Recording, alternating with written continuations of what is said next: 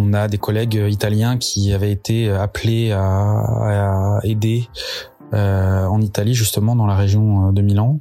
Et donc lui nous avait averti bien en amont. C'est une maladie qu'on connaît pas, pas encore. On commence à avoir quelques pistes pour comprendre comment ça ça fonctionne. Ce qui est très euh, motivant euh, également, c'est euh, quand on arrive à faire sortir les malades du service de réanimation. Mais si on a peur, on arrête de vivre. Donc le confinement, là, c'est déjà suffisamment dur pour qu'on se permette d'avoir peur. Donc non, on n'a pas peur.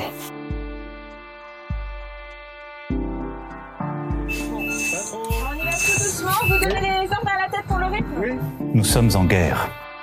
C'est plus qu'un appel à l'aide. Je le dis avec solennité. Euh, les équipes sont formidables. Et la nation soutiendra ces enfants qui se trouvent en première ligne, première ligne, première ligne.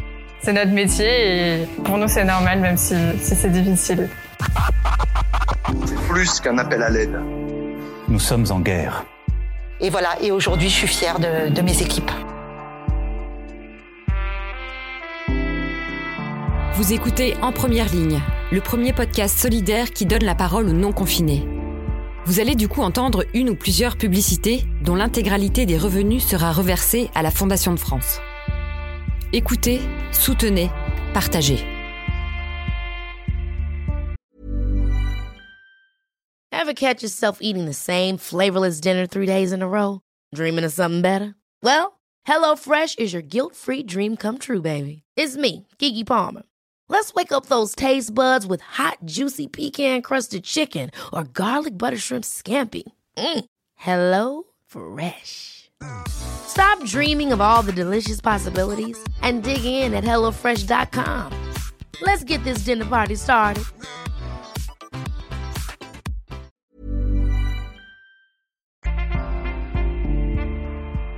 Bonjour, je m'appelle Arthur Le Gall, euh, j'ai 35 ans et j'habite à Antony en Ile-de-France. Je suis anesthésiste réanimateur. J'aime ce métier parce qu'il me permet d'être utile, d'aider les gens dans le besoin. Par la même occasion, euh, me permet de comprendre comment arrivent les maladies, pourquoi, et intellectuellement c'est euh, hyper intéressant. J'exerce ce métier depuis longtemps finalement, plus d'une dizaine d'années.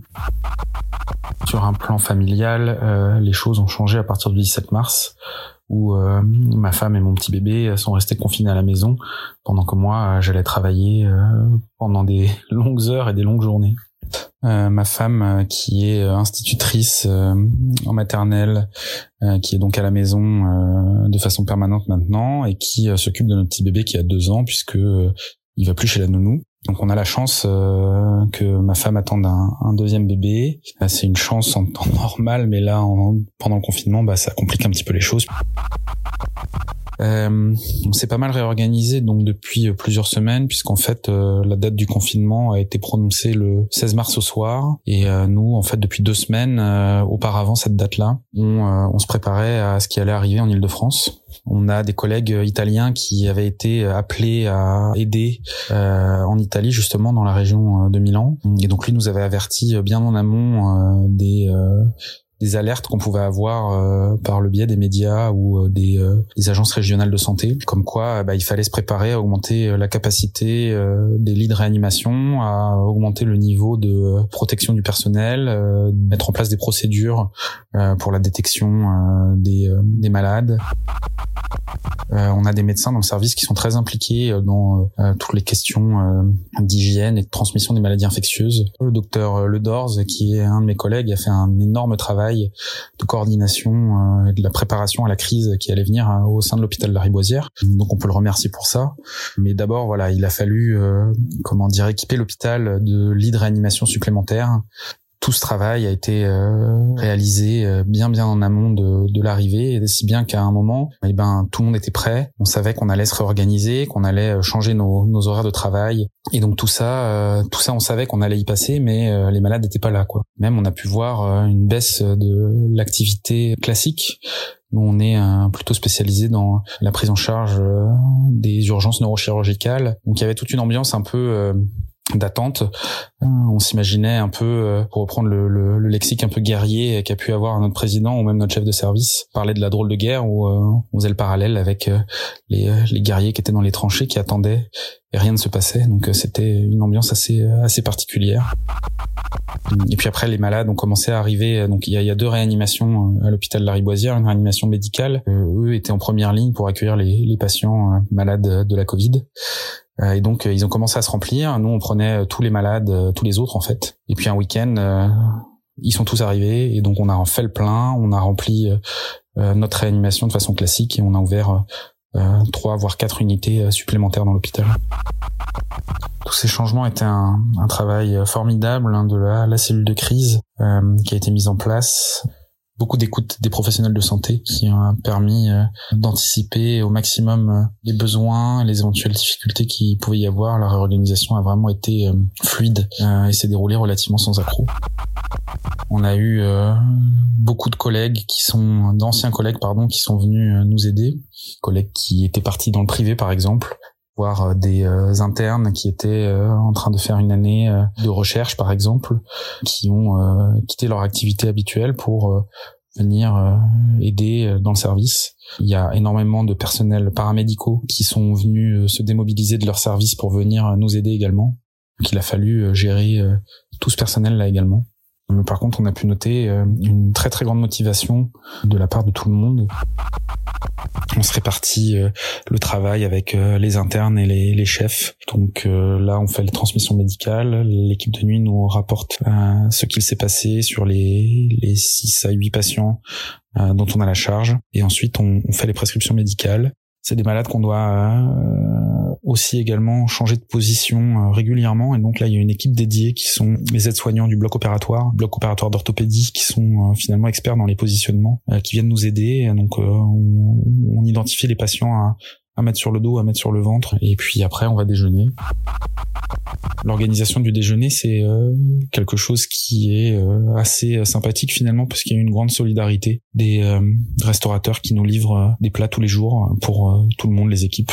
Ça c'est euh, c'est assez sympa de, de pouvoir bien manger dans cette période. Donc euh, on prend le déjeuner et puis après on a un staff entre 14h et 16h où euh, les médecins des unités viennent présenter les malades à, aux médecins régulateurs qui ont une vision d'ensemble sur tous les malades, les places disponibles, les malades qui vont potentiellement arriver. On discute à cet endroit-là des stratégies thérapeutiques. Donc on part du cas d'un patient qui nous a posé un souci, on essaie d'améliorer nos pratiques à partir de là émergent des protocoles sur différents types de traitements.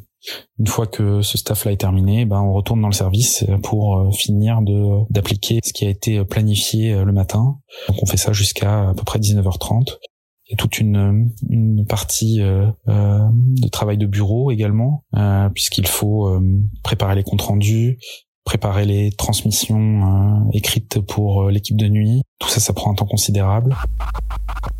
Euh, et également, il y a toute une partie non négligeable, c'est euh, le, contact avec les familles. On a un logiciel qui permet de communiquer avec eux. On écrit euh, un petit compte rendu sur l'état du, patient sur la journée et toute une équipe de psychologues, chirurgiens retravaille ce, ce petit mot très factuel de telle façon à pouvoir l'envoyer aux familles. Les chirurgiens, neurochirurgiens chirurgiens digestifs nous aident pas mal aussi dans cette étape d'information des familles puisqu'ils appellent euh, les familles assistent au staff entre 14h et 16h et puis euh, une fois qu'ils ont euh, collecté les informations, ils appellent les familles et ça permet ainsi de, de garder un lien.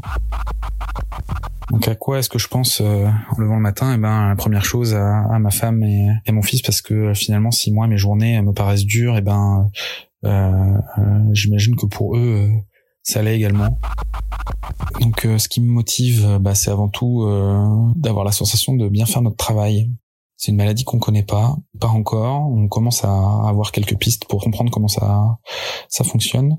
C'est euh, aussi des sujets de recherche euh, hyper intéressants, très stimulants intellectuellement de découvrir une maladie et de la de la caractériser, d'essayer de mettre en place des nouveaux traitements.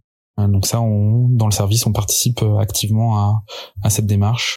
Ce qui est très motivant également, c'est quand on arrive à, à faire sortir les malades du service de réanimation je ne cache pas que c'est une maladie qui a une évolution relativement longue. Donc pour l'instant, euh, les, premiers malades qui ont été, euh, qui sont arrivés dans le service commencent tout juste à être moins sévères et donc on commence à avoir quelques malades qui sortent de réanimation. ce qui n'était pas le cas auparavant. Donc on a eu une phase où c'était un peu dur, hein, tous les malades étaient là et on n'avait pas l'impression qu'on s'en sortait. Là, on commence à en voir quelques-uns qui sortent et donc bah, ça, ça motive, ça permet de, de, de continuer à faire ce qu'on fait avec le sourire. Si je suis fier de mon métier, bah oui, évidemment. Hein. Comment ne pas être fier quand on sait qu'on nous applaudit à 20 heures, toute cette solidarité qui se met en place. Puis même quand on a la famille, les familles au téléphone, tous ces témoignages de de, de gratitude et d'encouragement, ben tout ça, ça fait chaud au cœur et donc donc oui, oui, on est fier. J'ai pas l'impression que je ressens plus de difficultés à effectuer mon métier maintenant euh, que euh, avant, euh, puisqu'en fait c'est un, un, métier où on est préparé à, à, des situations très dures émotionnellement, on sait les gérer, on, on les gère finalement en équipe. À la Riboisière, dans le service où je travaille, c'est vraiment un travail d'équipe. On est tous à l'écoute de chacun. S'il y a des difficultés à faire remonter, ben on en parle. Des difficultés qui peuvent être de l'ordre émotionnel, comme de l'ordre de difficultés techniques, de difficultés morales, de fatigue, enfin tout ça on en parle. Euh, S'il y a les moindres difficultés, euh, le moindre signe de fatigue, eh ben on, s'arrête et, euh, on, se ressource. Euh, la peur, est-ce qu'elle fait partie de notre quotidien? C'est pas de la peur parce que euh, en tant que soignant, effectivement, je sais que je suis exposé, mais on prend des précautions, on fait attention. Je sais qu'il y a un risque euh, que je sois contaminé et que par la même occasion je contamine euh, ma famille, mais finalement on n'a pas le choix. Mais il n'y a pas de peur, beaucoup de, je dirais pas inquiétude non plus, mais de précaution. Voilà, c'est ça, de, de retenue. On fait attention. Mais si on a peur, on arrête de vivre. Donc euh, le confinement là, c'est déjà suffisamment dur pour qu'on se permette d'avoir peur. Donc non, on n'a pas peur. Merci d'avoir écouté ce témoignage. Soutenez doublement la Fondation de France en écoutant cette dernière publicité.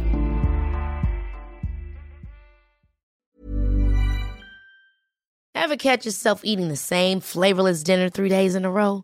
Dreaming of something better? Well, HelloFresh is your guilt-free dream come true, baby. It's me, Kiki Palmer. Let's wake up those taste buds with hot, juicy pecan-crusted chicken or garlic butter shrimp scampi. Mm. Hello Fresh. Stop dreaming of all the delicious possibilities and dig in at HelloFresh.com. Let's get this dinner party started.